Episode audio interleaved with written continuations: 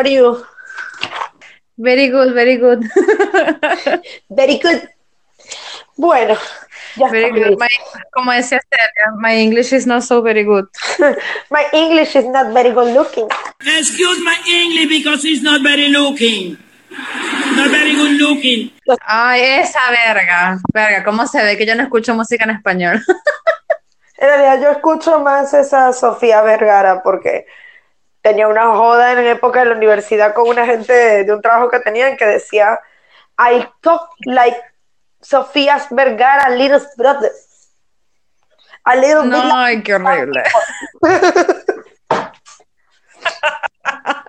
Imagínate, ese era el código de trabajo. ¿Qué te puedo decir de lo demás? Ay, no, definitivamente. Bueno, ¿cómo estaba tu semana? ¿Cómo fue? Horrible, pero no importa. Porque será de un nuevo episodio del podcast. claro que sí. Usted hable tranquila que yo estoy sacando la ropa, yo.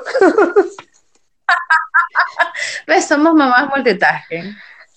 Claro que sí, nada mejor que grabar un podcast mientras sacas la ropa de la lavadora, o el lavarropas, o el washer machine. Washer, o mientras estás doblando la ropa de tu hijo menor. Ay, ¿cómo hace para doblar esa ropita? Ya se me olvidó. Ay, no, no, no quiero. Es muy tierna. es muy tierna y lo, que más me gusta es que todo usado. Te lo juro que va a ser un año y yo nunca le he comprado ropa a mi hijo. Extraño esa hermosa época. en la que todo el mundo se apiadaba de uno. sí, ahora me toca mantenerlo yo sola. ¿Has visto eso? Ah, insufrible. no puede ser. Bueno, bienvenidos a otro episodio de La Letra Chica de la Maternidad. Yo soy Mau, del otro lado sacando la ropa de la secadora hasta Soar. ¡Hola! Y el día de hoy vamos a hablar sobre el parto, el momento más temido por todas las mujeres embarazadas. Sí, sobre el cual recientemente leí que habían dicho que era la cosa más hermosa. Es mentira. Pero bueno, ¿quién soy yo para es mentira. bueno, para lo mejor hay muchas mujeres que se sienten realizadas y quieren parir y creen que eso va a ser hermoso hasta que están ahí y es horrible. Sí, yo quería. el proceso hasta que ves a tu hijo es horrible. Una vez que lo ves, ahí es como que bueno, dice, vale la pena. Claro, y bueno, voy a citar a mi querida colega en el área Angel diciendo Qué horrible esas viejas que justo el día del cumpleaños o antes del cumpleaños empiezan con, ay, a esta hora yo ya estaba teniendo los dolores. Ay, pelotudas. Porque lo recuerdo Bueno, yo recuerdo con trauma. Cuéntame, ¿cómo fue tu parto? ¿Qué es eso? ¿Qué es un parto? no, bueno, Ah, sí, pero tú no tuviste cesárea. Sí, bueno, o sea, fue una casi cesárea accidental. A mí me hicieron todos los análisis, Dante tenía una cabeza gigantesca. El examen tenía. Hay un examen que hacen en Venezuela, aquí en Argentina creo que no lo hacen obligatoriamente como allá, que es la pelvimetría, que es para medir tu capacidad para que el bebé pase por allí, por el canal. Y bueno, resulta que mi resultado decía, se puede intentar parto natural. Ah, se puede intentar. como que, Dale pues, vamos a ver pues qué es lo que sale. Y mi médico me dijo, no, lo siento mucho. Yo no sé si tú estás muy emocionada por la idea, pero yo no me voy a arriesgar porque ustedes las primerizas les da por parir a las 3 de la mañana y aquí no hay emergencia, la clínica tiene el anestesiólogo durmiendo a una cuadra, hay que esperar que el tipo se pare, se bañe, se arregle, y en el proceso podemos pasar un susto. Entonces, me mandaron a hacer la cesárea, me mandan a mi casa, me dicen, bueno, dentro de una semana va a estar todo listo. Yo esa noche no dormí, claro. y al día siguiente tuve así como una sensación extraña, entonces disimuladamente tomé mi bolso, caminé hacia la puerta, iba a pedir un taxi cuando mi abuela me encima y me dice, ¿para dónde vas tú? Yo, eh, eh, creo que fui al baño y se salió algo y... No, pero yo vengo, todo está bien. Diez minutos después, mi abuela estaba diciéndole al taxi, llévela con cuidado que ella está pariendo, y todo el mundo se estaba pasando una cadena de mensajes diciendo que era una emergencia porque yo estaba a punto de parir. Cosa que era mentira. Simplemente eh, como había alargado el tapón y el doctor adelantó la cesárea para el día siguiente. Obviamente no dormí. Esta fue toda la previa. Sabes que yo, yo no sé si a mí se me se me destapó el, el tapón ese mucoso acuático, ese que no tiene. No, no sé, porque a, mí me da risa. Yo voy un jueves, que quiero recalcarle a la gente, no sé si a Soar le pasó lo mismo, pero a mí, en mi última semana de embarazo, yo no podía dar dos pasos sin ir a un baño. No, y de hecho dar dos pasos era bastante difícil. No, no, no, terrible. Yo voy un jueves a que me vea el médico ya estaba en mi semana 39, o sea, ya eso estaba. Me dice, mira, tu hijo está pesando 4 kilos 500, eso, y eso, o sea, tienes buena pelvis, no va a salir por ahí naturalmente. O sea, si tú quieres que se te raje todo eso allá abajo, perfecto, pero, o sea, yo te recomiendo que no. Y yo, yo no soy como una de esas New Age que mi cuerpo fue hecho para este momento. No, mamá, hueva, a mí no me van a descoser la cuchara allá abajo. Y segundo, no me voy a que le pase a mi hijo lo mismo que le pasó a Stallone. Tuvo un peo con las ventosas que Stallone no lo hizo. No, no, gracias. Marico, no, los niños hoy en día hacen demasiado bullying, así que no, lo lamento. Entonces dije, bueno, dale. Me dice, toma esto, autoriza la cana al hospital y luego voy a autorizarlo a tu, a tu prepago social. Voy a la prepaga. Eh, había todo un peo porque el médico se le olvidó haber puesto el sello, estaba firmado, pero no tenía el sello de él, o tenía el sello y no estaba firmado, no me acuerdo. Pero me dijeron, bueno, como es el hospital alemán, hola, hospital alemán, págame esta policía. Como es el hospital alemán, este, vamos a dar el este, como es el hospital alemán y tiene buena reputación, vamos a, autorizarlo. Bueno, listo.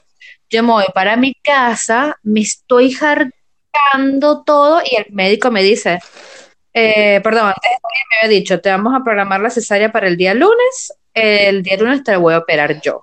Y yo, ok, perfecto. Y yo, ¿verdad? Yo dije, tengo todo un fin de semana para mí, para yo depilarme las piernas, para depilarme también el bikini, me voy a hacer las uñas de las manos y de los pies, Para, recibir a mi hijo toda bonita. Ah, ya me puedo hacer todo eso de última hora. hijos te joden la paciencia desde el momento que el papá los tiene adentro, te lo juro. Por supuesto. ¿Qué pasó? ¿Qué pasó? Yo agarro, ¿verdad? Esa noche no podía dormir porque dije, mierda, en cuatro días soy mamá, mamá, de verdad. ¿Y ahora qué voy a hacer? sí, no, horrible. Esa noche me acuerdo que me harté un montón de arroz chino que me pedí como una desquiciada por, no sé dónde carajo lo pedí, pero me comí un montón de arroz chino como a las 12 de la noche y me acosté. A las 5 de la mañana me duele, pero últimamente me estaba doliendo cada vez que tenía ganas de hacer pipí y se aguantaba y se me hizo el dolor, me acosté. Yo trabajaba de madrugada, llega, mi marido iba llegando y a mí me seguían los dolores y yo decía, ¿qué esta mierda? yo dije, verga, ¿será que el niño se está moviendo? ¿Qué sé yo? Y mi marido me dice, ¿no será que son contracciones de parto? ¿No estarás lista para parir? Y él dije, no, capaz son contracciones falsas. No, no, no, no, no. Porque le dije que yo sepa mi vasto conocimiento en películas y series de televisión, las contracciones. las contracciones son pares, porque yo no fui a la clase esa que te enseña a respirar para parir, yo no fui clave error, de verdad, fue horrible. Por favor, si ustedes se lo autoriza la obra social, háganlo, vayan. Bueno, lo que pasa es que yo no, sabía es multimillonario y uno tiene una matrona, una cosa. Una verga, no, para mí se me lo habían autorizado, pero yo no fui porque dije, ay, qué ladilla, yo toda preñada y gorda, ¿cómo voy a ir para allá? bueno, y entonces en una de esas yo le digo a mi marido, Marico, busca por favor si las contracciones, porque yo las medía, Ajá, busca si las contracciones pueden ser impares. sí. Y me dice, Maure, si pueden ser impares, coño de la madre, no puede ser. Llama rápido a la ambulancia. Y la ambulancia, me- mira, ¿sabes qué fue lo que más me reventó ese día que yo estaba pariendo? ¿Qué? Me reventó mi esposo, yo estoy con dolores de parto y el maldito, tenemos cuatro años juntos y no se sabe mi número de documento. Por suerte no te preguntó si tu apellido era con G o con J. No, no, no, te Me pasó. lo juro. Sí, la dirección es tal, tal, tal. Eh, Mau, ¿cuál es tu número de documento? Mira, es que lo vi con una cara que yo dije, mira, se me van a quitar los dolores nada más para entrarte a golpes. ¿Cómo es que yo me sé, no jodas, ¿hasta cuántos lunares tienes en la espalda? Y tú no sabes mi número de Mira, ¿en documento. qué año fue que naciste tú? No, ni siquiera. Ey, en estos días me dijo Mauren y le dije, cuatro años y medio conmigo no sabes pronunciar mi nombre, es Mauren, la puta. que parió". bueno, llama al. No, fue horrible. Llama al médico, llega la ambulancia y la mujer va y me hace el tacto. ¿Cómo se llama eso? Tacto. Rectal no es, te puedo asegurar que esa no es. Creo que era el tacto que tenía que ver si yo estaba dilatando. Ok. Bueno, yo tenía desde las 5 de la mañana en trabajo de parto y no lo sabía. Oh, Y a las 2, a las 2 de la tarde fue que vino, fue que llegó el médico. Y me, o sea, casi, coño, ¿cuántos fueron? 10, 9 horas que estuve en labor de parto. Y me dicen, tienes 3 centímetros de dilatación nada más, lo tuyo va a ser cesárea. Y yo no me digas, ¿en serio? uh, Me dice, vas a parir hoy. ¿Qué? No, yo no me afeité las piernas, yo no me pinté las uñas de los pies. Me dice, bueno, mami, lo lamento. Y yo, coño de la madre. Y lo que más me da de todo es que Gastón y yo habíamos hecho una apuesta de cuándo iban a ser. sí. Él me dice, ¿cuánto va a nace el día de la primavera? Y yo, claro que no, van a ser mucho más cerca de octubre. Bueno, cuando nos estamos montados ya en la ambulancia, que me están llevando al hospital, el maricón se andaba con una sonrisa de oreja y se ríe. Le digo, ¿qué te pasa? Es que gané mi apuesta. Y yo, ¿es en serio? Yo estoy con dolores de parto no estás celebrando que te ganaste 50 pesos. Mamá huevo. No, pues. No, eh, horrible. Bueno, cosas pasan. Yo tuve que una tarde para hacer todo eso. Y todo el mundo así como que tú eres loca y tú andas lo más tranquila, pues mañana te cesárea. Y yo, ay, ¿qué quieren que haga? Que llore. Por dentro sí, estaba llorando. Como dije en el episodio anterior, uno empieza a dibujarse en la cabeza las 48 maneras de quedar inválida en una cesárea. Mal, mal, no, mira, yo imaginé, yo imaginé al niño que le cortaban la cabeza con el bisturí o, o que me iban a rajar un intestino. Ay, no, no, fue horrible. Ok, ya va que antes me está mostrando un demogorgon. Ah, no, no es un demogorgon, sí. Sí, genial. Bueno, La maternidad. maternity. ¿Sabes qué? Haciendo un pequeño paréntesis, Netflix me está sugiriendo, sugiriendo todas las series de maternidad caótica que pueden existir, películas y adicionales. A mí también, es verdad lo que dice el documental. Nada es secreto, nada está oculto, todos nos ven, todos nos oyen. Bueno, y Mau, eh, al final entonces, ¿a ti qué te hicieron? ¿Te agarraron, te pasaron al quirófano y bueno, despídase del mundo y diga sus últimas palabras? Ojalá fuera tan fácil. Yo tuve que guiar, tantas veces fui al hospital que tuve que guiar al tipo de la camilla que él no sabía dónde carajo quedaba la ala de maternidad. El te lo juro, yo le decía, "Ah, aquí a la derecha, ah, aquí a la izquierda, ah". No, te lo juro, fue horrible. Ay, Llegamos a una sala, boté a Gastón, me hicieron desvestirme, me afeitaron. Este, me dijeron, ponte esta bata y espera que llegue el anestesiólogo. El anestesiólogo no sé dónde carajo venía ese hijo de puta. Y yo lo que le decía era Gastón, mira, maldito, como me vuelvas a preñar otra vez, te lo juro por Dios que te asesino, no me importa estar preñada presa.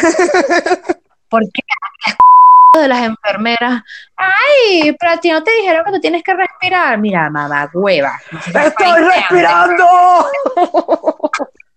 respirando, cabrona. Mi médico, mi obstetra, él estaba jugando golf. Ese hombre tan hermoso. Yo no enamorada de él.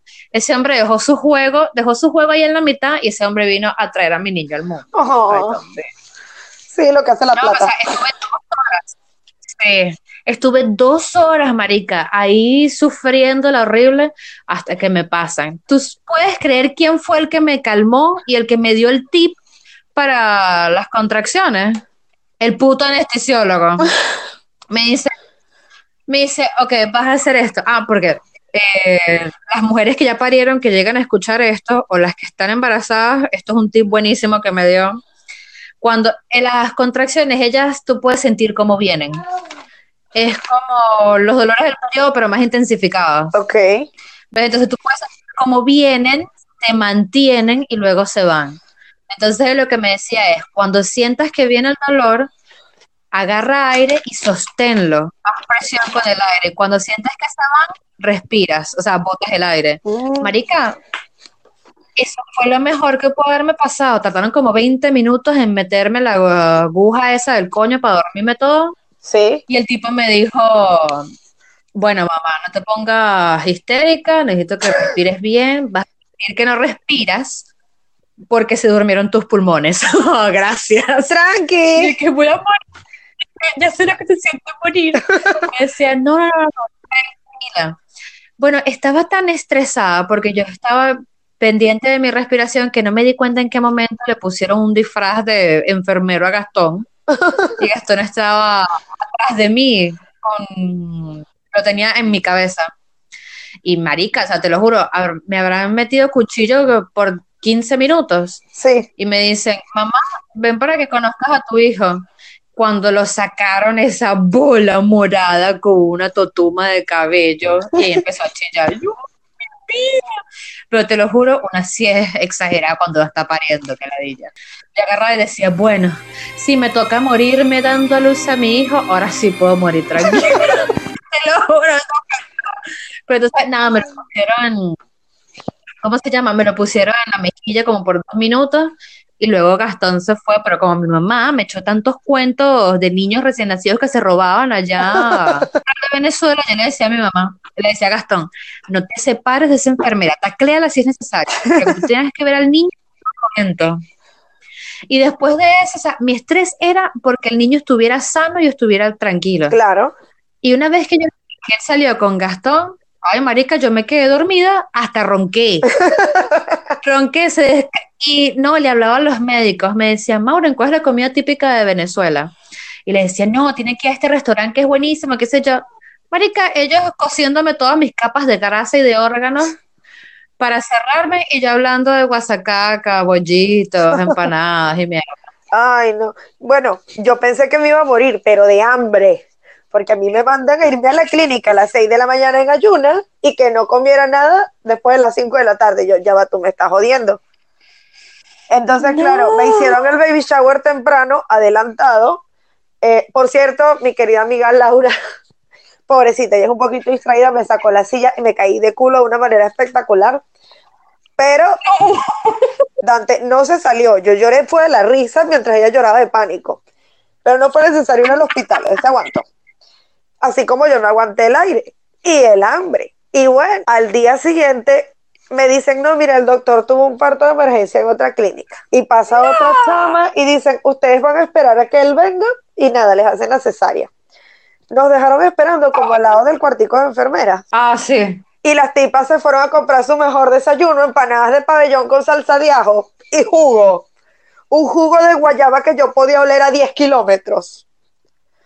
¿Sabes que esa misma mierda me hizo Gastón cuando yo parí? Yo no podía comer nada, este, como a las, hasta 12 horas después de la operación. Y Sí, el maldito de Gastón se compró una docena de empanadas y un jugo de naranja y se las comió en mi habitación. Dime tú si eso no es un hijo de puta. profesional. Como estas tipas, que precisamente desayunaron ahí. Lo más gracioso es que el doctor vino llegando casi a las 11 de la mañana. Y realmente yo estaba casi que teniendo alucinaciones de, del hambre. Y en una, Parturienta, hambrienta. en una de esas maricas se me empieza a mojar toda la bata, pero que parece que me bañaron con una manguera. Era la leche. Y una de las enfermeras ¡No! sale y dice, ay, tan linda, el bebé ya tiene hambre y quiere salir. Y yo, coño de tu madre con ese olor a empanada de payón y salsadiajo. De hola, estúpido. Si todo salir con la jeta abierta. Sí, sí. Y ajá, muy gracioso, el anestesiólogo, el doctor, llegaron pim pum pam, tú tranquila, ay, qué bonitos tatuajes, ay, qué sé yo, los tipos hacían chistes y yo, no me hagan reír, coño, pues ¿sabes lo que se quieren hacer reír contigo ahí la río abierta? Bueno, mire, ese doctor metió a la otra en el otro quirófano, fue, echó cuchillo, entró al, al mío, echó cuchillo, en media hora nos tenía las dos listas. Y yo lo que sé es que lo vi, dije, qué pies tan grandes tiene, no tiene la nariz del papá, está todo bien y me quedé dormida. Ay, porque tú te metes con Rey, ¿no? Que tiene nariz de, de boliviano, era de paraguayo. Es boliviano. Tiene pobrecito. azteco, inca, no, nada, o sea, nada que ver en contra de la cultura, no, pero es que es muy evidente. Se supone que el, el apellido es italiano, ¿no? Entonces, nada, yo salgo. Cuando me di cuenta fue como que cuando me estaban vistiendo y cuando me van llevando al cuarto, yo empiezo a mirar para los lados como que, ¿dónde está mi hijo? ¿Dónde está mi hijo? Y pensé, me lo cambiaron con el de la otra. ¿Dónde está mi hijo? Y me dio así como que, y me dicen, no hables, el bebé lo tienes en las piernas. Y yo, ok.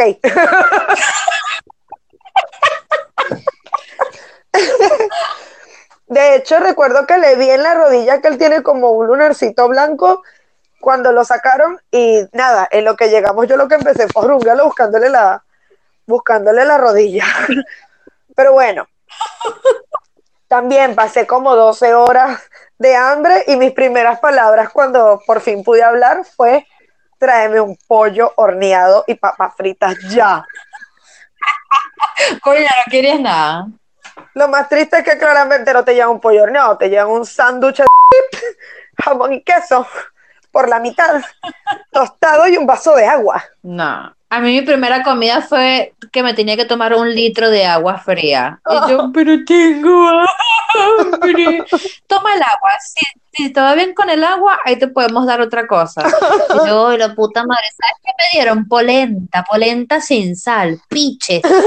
Ay, no, me voy a morir de hambre. Creo que la dieta que me dieron esos cuatro días que estuve internada me hizo bajar, no sé, como 15 kilos más los cuatro kilos y medio de panza del niño.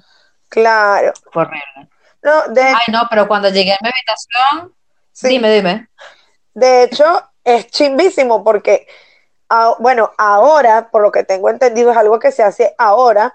Te salen con esto, viste, con una dieta larguísima, que, que lo que no puedes comer, lo que no puedes tomar, que no mires nada, no comes nada, no huelas nada, porque la teta, porque el niño, porque la lactosa, y tú Ay, es horrible. no has terminado de tomarte el primer vaso de agua después de estar en estado de inanición y ya te dijeron que no vas a poder comer durante seis meses como mínimo.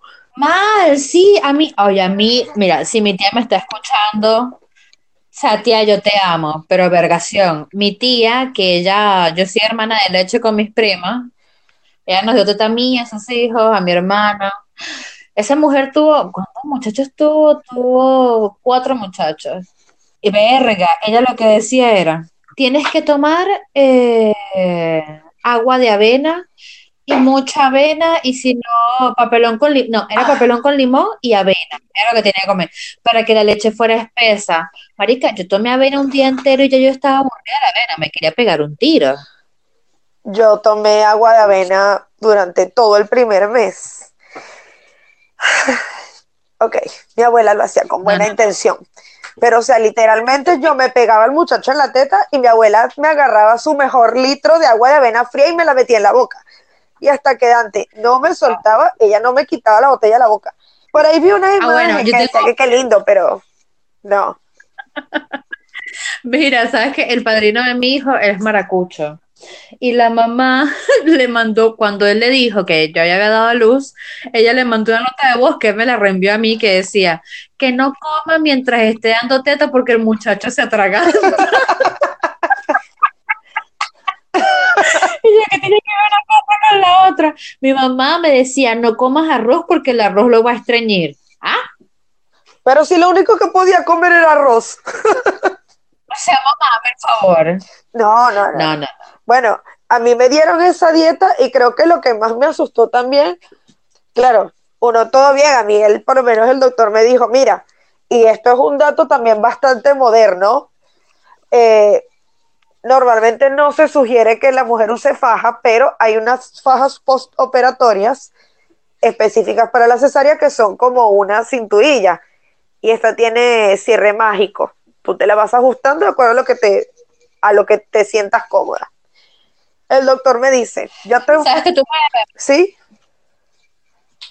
tú me habías recomendado eso cuando yo estaba embarazada? Yo le pregunté al médico y él me dijo, no, olvídate de la faja. Yo, bueno, Bueno, yo la compré y el doctor me dice, lo bueno es que como tú la ajustas directamente, eres tú la que va a decidir si te la pones, si no te la pones, etcétera.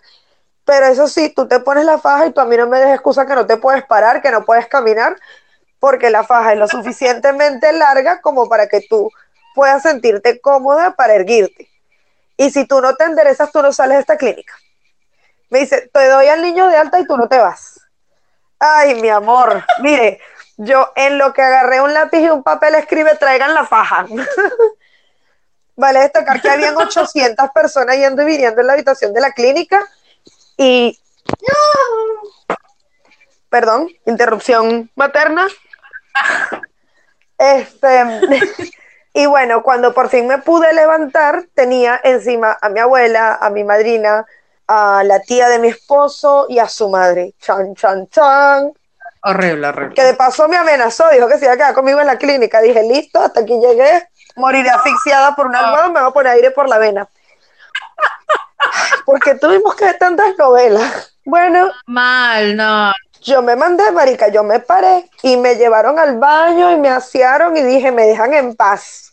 Me devolví, yo camino sola, eran como dos metros y medio. Cuando llegué a la cama me desmayé. Se me bajó la tensión. Y yo tenía anestesia postoperatoria, yo no sentía nada, yo solo veía estrellitas, elfelantes y huertas. Reinaldo entró en pánico, pensó que yo me había muerto y salió llorando a buscar un médico. ¡Ay, es la mierda! Sí. Y bueno, hasta que yo a la enfermera dijo, no, tranquila, solo se le bajó la tensión. Oh. Pero sí, Reinaldo tuvo una experiencia cercana a la muerte. No, sabes que a mí mi mamá me dijo este tip y se lo recomiendo a todos los que nos están oyendo que vayan a experimentar esa cosa horrorosa que se llama parto, que es muy parecido cuando el alien sale de la panza de la mujer esta en Prometeo, de Nomi Rapaz. Este, es muy parecido a la cesárea. Eh, mi mamá me dijo, mire hija, usted lo mejor que puede hacer, y de verdad fue uno de los mejores consejos que me daba mi mamá, usted se para y se, se yergue. ¿Se puede decir Sí, eso? erguir, sí. Se No endereza. Eso, se tiene que enderezar de un solo coñazo. Y yo, bueno, llegaron las enfermeras a las 11, 12 de la noche y me dijeron, bueno, vamos a que te endereces poquito a poco. Y yo le dije, no, mi mamá me dijo que yo me enderezaba de un solo coñazo, las, y me levanté. Y las enfermeras, ¡ah! Cagadas pensando que me iba a desmayar o algo. Y dije, bueno, ¿qué onda? Y las enfermeras, a la mierda. Me asearon todo el parque, Gastón con el niño en brazos persiguiéndome. Y, ay, marica, lo peor que sentí fue cuando me quitaron la sonda. Ah, bueno, tú tuviste sonda. No, no, no, no, no, no, no. No sé en dónde habían metido esa mierda, pero me dolió y me dio risa, me dio risa. Y esto no sé si te pasó a ti, pero yo estoy segura que le pasó a alguien más.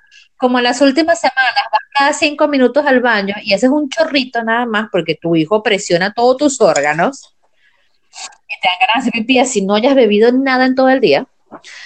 Yo en ese momento me quitaron la sonda e hice pipí y Gastón estaba conmigo en la puerta del baño y le dije, ¡Ah! wow, pero yo no voy a dejar de hacer pipí nunca. Había hecho pipí como y era como, wow, para mí era demasiado. Tenía meses que no hacía tanto pipí. Ay, bueno, sí, eh, o sea, nuestras experiencias fueron netamente cesáreas, pero yo tengo por buena fuente los partos de mis amigas. Por lo menos tengo a mi amiga que dio a luz en Portugal y fue así lo más humanizado y hippie del planeta. Y aún así le pusieron sonda y la cosieron.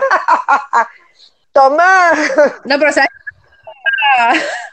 Eso es un tema acá en Argentina, que la gente cree que, que no hay parto respetado y que los médicos buscan cualquier excusa para cobrar más por la cesárea.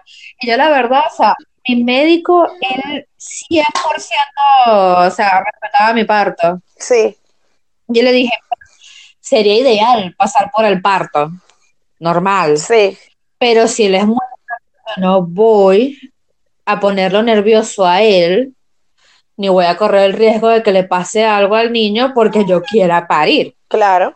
Toca cesárea, te cortas y ya está, me rajas y ya está. Después el peor yo seré como me la... Me, ¿Cómo se llama? ¿Cómo continúo mi vida con Claro. un hueco en la panza? Pero ya está. Sí, Pero hay gente que se pone necia y no, y él me preguntó, ¿tú qué quieres hacer? ¿Quieres parir? ¿Quieres que te hagan cesárea? Y le dije, lo que tú me recomiendas, porque coño, el que sabe es el médico. Ese mamá huevo estudió cinco años y se especializó por cinco años más.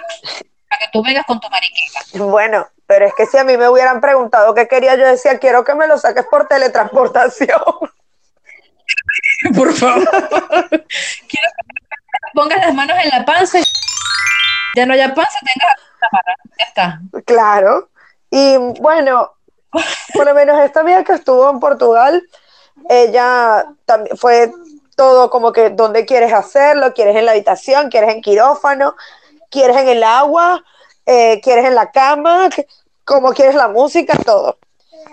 Por el otro lado, estuvo la bendición que tuvo mi cuñada, que ya le tuvieron que hacer cesárea de emergencia en Colombia. Una cosa supremamente difícil porque ella estaba con preeclampsia y aún así le, estu- le estuvieron induciendo el parto y 12 horas antes ella estuvo con contracciones provocadas hasta que le dijeron que le iban a hacer cesárea. Punto a favor. Chama, yo les entro a tiro. Sí, sí, seguramente. Punto a favor. O sea, pásame cualquier bisturí y te rajo yo. Sí. Bueno, la tipa le hacen la cesárea y le preguntan si ella quiere esterilizarse. La respuesta clara, eh, después de haber pasado cuatro meses con hipertensión, toda la cosa, tuvo preeclampsia, estuvo complicada, baja de peso, esto y lo otro, y 12 La horas, mejor respuesta era que sí. claro, 12 horas de pip. La respuesta era sí, y ella dijo que no, porque le daba miedo el dolor, que decían que solía mucho el, recu- la- el recuperarse. La puta que te parió. A mí me hubiesen ofrecido eso y le digo, sácame el útero entero, weón. Sí, ¿cuánto me das por los ovarios? Te doy, te doy todos mis ovarios, todas mis células madres. Quédate con él.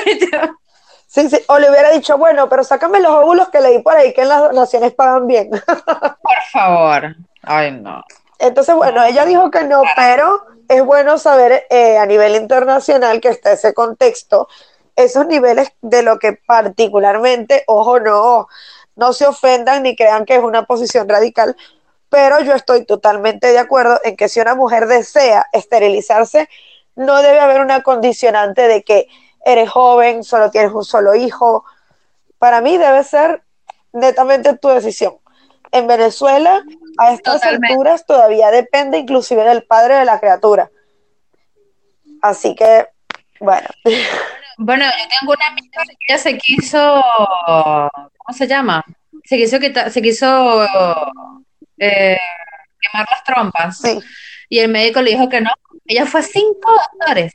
Y los cinco le dijeron que no por X cantidad de razones, porque era muy joven, porque se iba a arrepentir, porque a ti qué carajo te importa, mamá huevo, igual vas a recibir tu cheque por operar a alguien. ¿Qué te importa si yo me no tienes idea cuántos niños regalan a diario para que los den en adopción? sí, O sea, además, eso no es tu problema. Yo siempre le digo a la gente, hay sobrepoblación, ¿para qué quieren seguir teniendo más hijos? sí, no, porque si tú no sabes si tu esposo quiere otro a mí, ¿qué me importa? La que pare soy yo.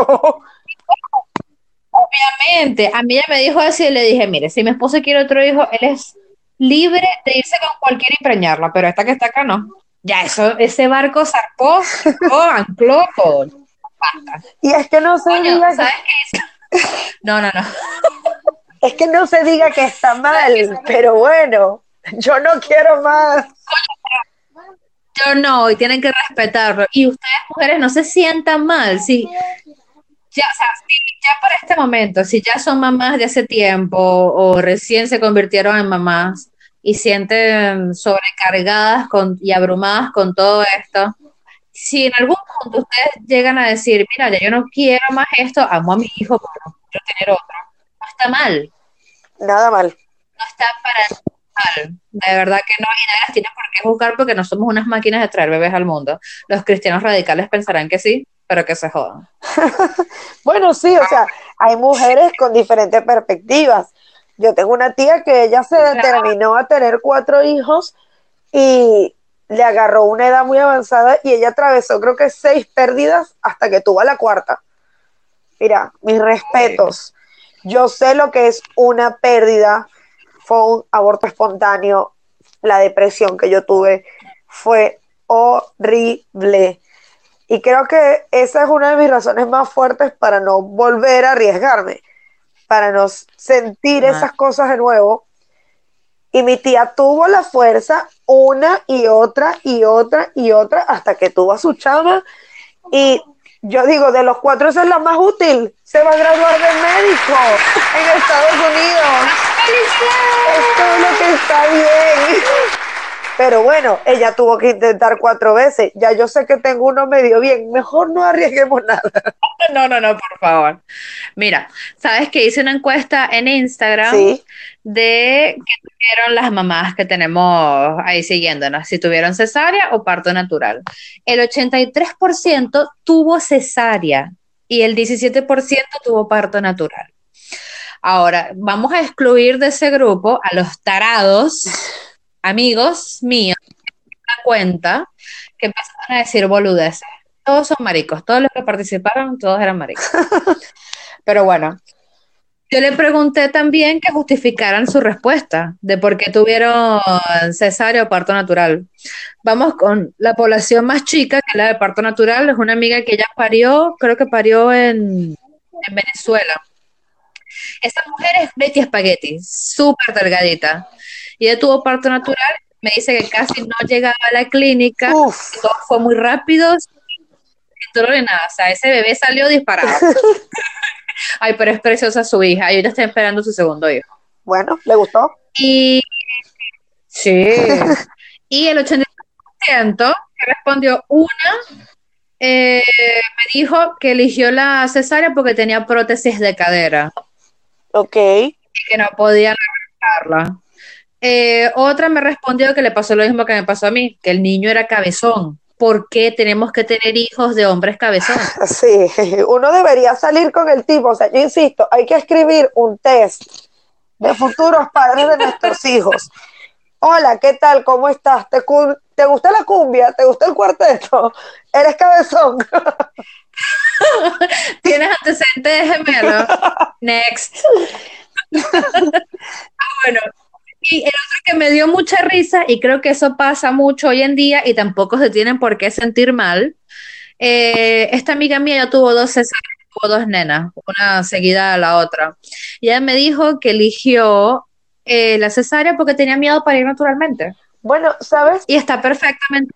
Eso, eso es bastante dependiente del caso. Yo, por el contrario, tengo una amiga que ella tuvo su primera hija por cesárea y al segundo hijo lo tuvo por parto natural.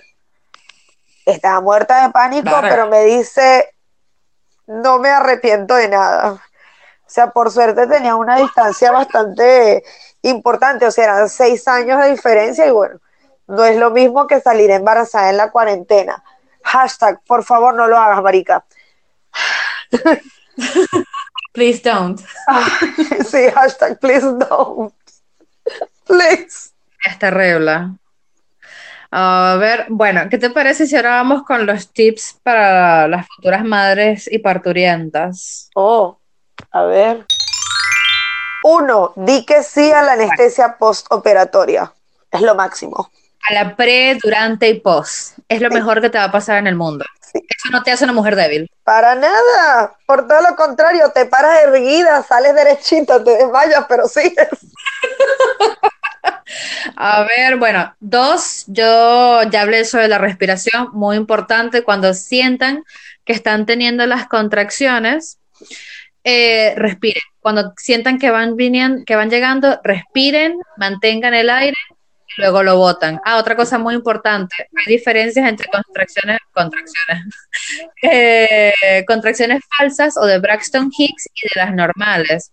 La Braxton Hicks las puedes sentir durante todo el embarazo, pero es el útero que se estira o es el bebé que se voltea y es brusco animal bestia salvaje. Eh, es más como, como un apretón, como que... es muy esporádico.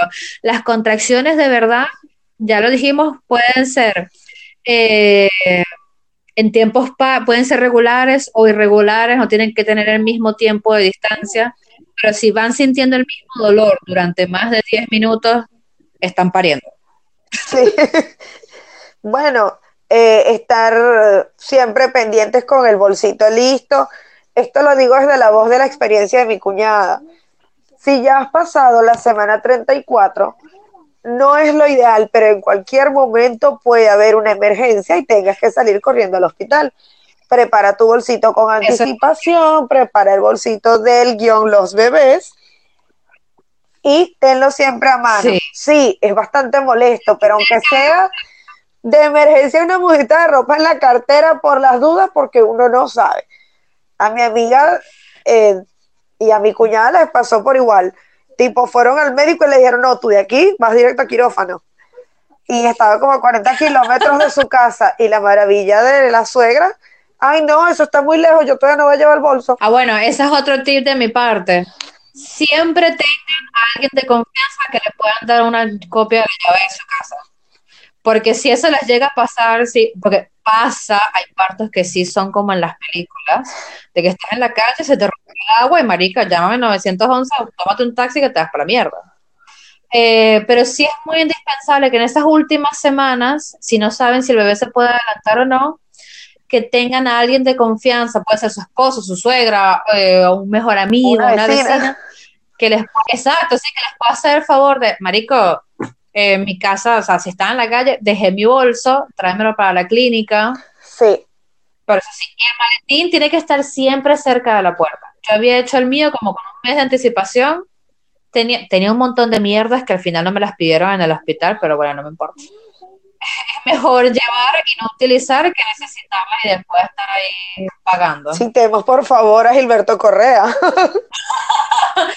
Tener un seguro y no necesitarlo. O necesitarlo y no tenerlo. Eh, la otra, ay, me distraje con Gilberto Correa. Eh, la otra sería para mí siempre tomar en cuenta la comodidad. Cuando vayas a hacer el bolso, no importa qué tan fea sea la bata, no importa qué tan eh, oh, poco glamurosa sea.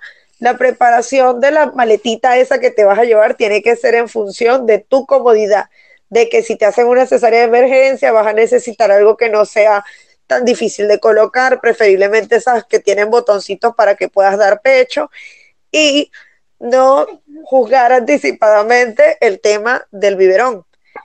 También puede llegar a suceder que, por ejemplo, la anestesia te hace mucho efecto y no puedes dar pecho de inmediato o necesitan por alguna razón darle un poquito de fórmula o una medicación al bebé, lo ideal es tener un biberón pequeño y un biberón mediano por las dudas en ese equipaje. Esperemos no tener que usarlo, pero tenerlo para que no tenga que salir el señor papá corriendo a las 4 de la mañana preguntándose dónde rayos hay una farmacia y de qué tamaño es el tetero. Uh, para meter en esa maleta si van a tener cesárea, apósitos. Apósitos postoperatorios. Toneladas. Es lo mejor que les puede pasar. Toneladas de apósitos postoperatorios. Y vayan, si saben que les van a programar una, si de meses, porque a mí me dijeron como a tres, cuatro meses antes de que yo pariera, que lo más posible por el tamaño era que una cesárea, yo no lo hice y me arrepiento. vayan comprando apósitos postoperatorios o las toallas esas venden en los locales, en Pharmacity también, donde sea que nos escuchen, en cualquier farmacia, venden los apósitos postoperatorios. Unos se pueden colocar sobre la herida. Sí. Eh, se tienen que lavar con agua tibia y eh, agua enjabonada. Solamente le echan agua encima de la herida, la secan con un paño, para la redundancia, seco y limpio y se ponen su apósito y su ropa interior y ya está. Sí, y bueno, no ser víctimas del glamour en exceso. No hay problema en que te vayas a arreglar las uñas antes de la cesárea. Pero recuerda que si te haces una manicure con esmaltado semipermanente, las enfermeras te van a putear desde el momento en que entres. Coño, pero eso no me pasó. Yo me había pintado las uñas de las manos y de los pies, no sé, tres días antes, una cosa así. Estaba vuelta mierda, pero a mí no me quitaron nada. Más bien me pusieron medias. Bendecida y afortunada. A mí lo primero que me revisaron fueron las uñas, pero por suerte tenía brillito. Igual no sirvió de nada, chama. Yo tenía el mejor planchado de cabello que podía existir, el mejor alisado. Y me hinché como un sapo. Mi cabeza era del tamaño de una calabaza. Pero bueno, No. todo sea por darles la vida. Recordemos esa frase para entre 20 años cuando tengamos que echarle la culpa de algo o hacerlo sentir mal por alguna cosa en la que la cagaron. Entonces decirle, yo que te di la vida, que me arriesgué a que me rajaran ocho capas de carne y hueso. Ellos no saben que no hay hueso. Que que estuve de dolor de parto, hijo de puta, para que tú vengas a decirme a mí por mi nombre y no me digas mamá. Ah, muy, muy importante, un tip que ahí me pareció de verdad lo mejor que pudo haber hecho mi esposo. Eh, la familia de mi esposo es muy numerosa. Yo siempre digo que ellos cada seis meses están dando a luz a un niño nuevo. Uy, te lo juro, es como que se emocionan demasiado por los bebés. Y yo lo sé, pero a mí no me gusta que la gente esté, sa- ¿sabes cómo soy yo? Tú y yo somos igual, no nos gusta la gente muy apretada en el mismo sitio ni que estén jodiendo. sí. Y yo no quería eso para que, que había dado a luz. Ese fue un día muy especial porque yo dije, es el día que nació mi hijo, no quiero nadie más fuera de su papá, mi hijo y yo en esta fucking habitación.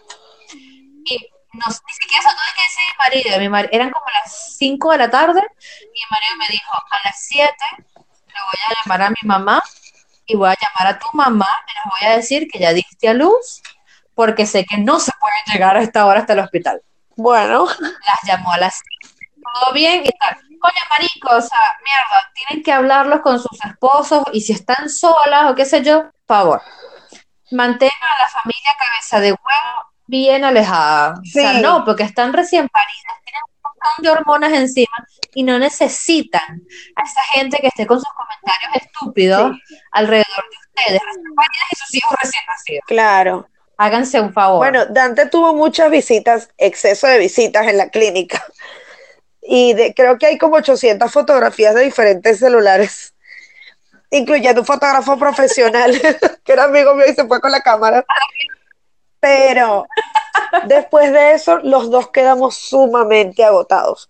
Y yo aprecio mucho que todos hayan ido y que hayan estado para mí porque eh, por lo menos yo no soy de tener tanta familia cercana y mis amigos son mis hermanos, pero ya cuando llegué a la casa era como que, bueno, listo, no me molesten. Y de hecho se notaba, Dante los días que no tenía visita, dormía divino, pero los días que había gente que iba y por ejemplo tenían perfumes muy fuertes, era como que se sobreestimulaba y pasaba una noche horrible. Por ende, yo pasaba una noche horrible y el papá pasaba una noche horrible porque ni en pedo lo iba a dejar dormir. Lo poco que estaba. Porque para eso le estaba grabando discos, pero no importa. Miren, yo hice Pero bueno, lo mejor que se puede hacer. Yo le dije, vaya, grabe su disco. A las 2 de la mañana la bendición es suya. Más vale. Coño, ¿sabes que Deberíamos grabar eh, el próximo episodio de cómo fue nuestra primera semana siendo mamás. Uh, sí. Detallada así para acompañar a estas madres recién paridas. Eso sí es, Que sepan que no están sí, es puro metal, bailable y folclórico. Fuerte. La primera semana como mamá es ah, caótica y terrible, pero bueno, eso ya será para un próximo episodio. No sé si quieres que nos despidamos ya. Sí, la primera Si atiendes a tu bendición. la segunda, la tercera, cinco años. Digo, Y muy importante, vamos a, vamos a hablar también de la depresión postparto. Ah, mi fiel amiga. Ay, fue terrible. Menos mal que esa mierda me duró un mes y medio y ya está. Pero bueno, ya eso lo contaremos en el próximo episodio. Sobar tiene que atender sus bendiciones. Yo tengo que ver si ya la mía se durmió completamente. Así que nada, nos estamos viendo la próxima semana. Besitos, Sobar bebé. Igual, Besos también Descansa, tengo que terminar de doblar la ropa. Dale, nena, chau. Chau.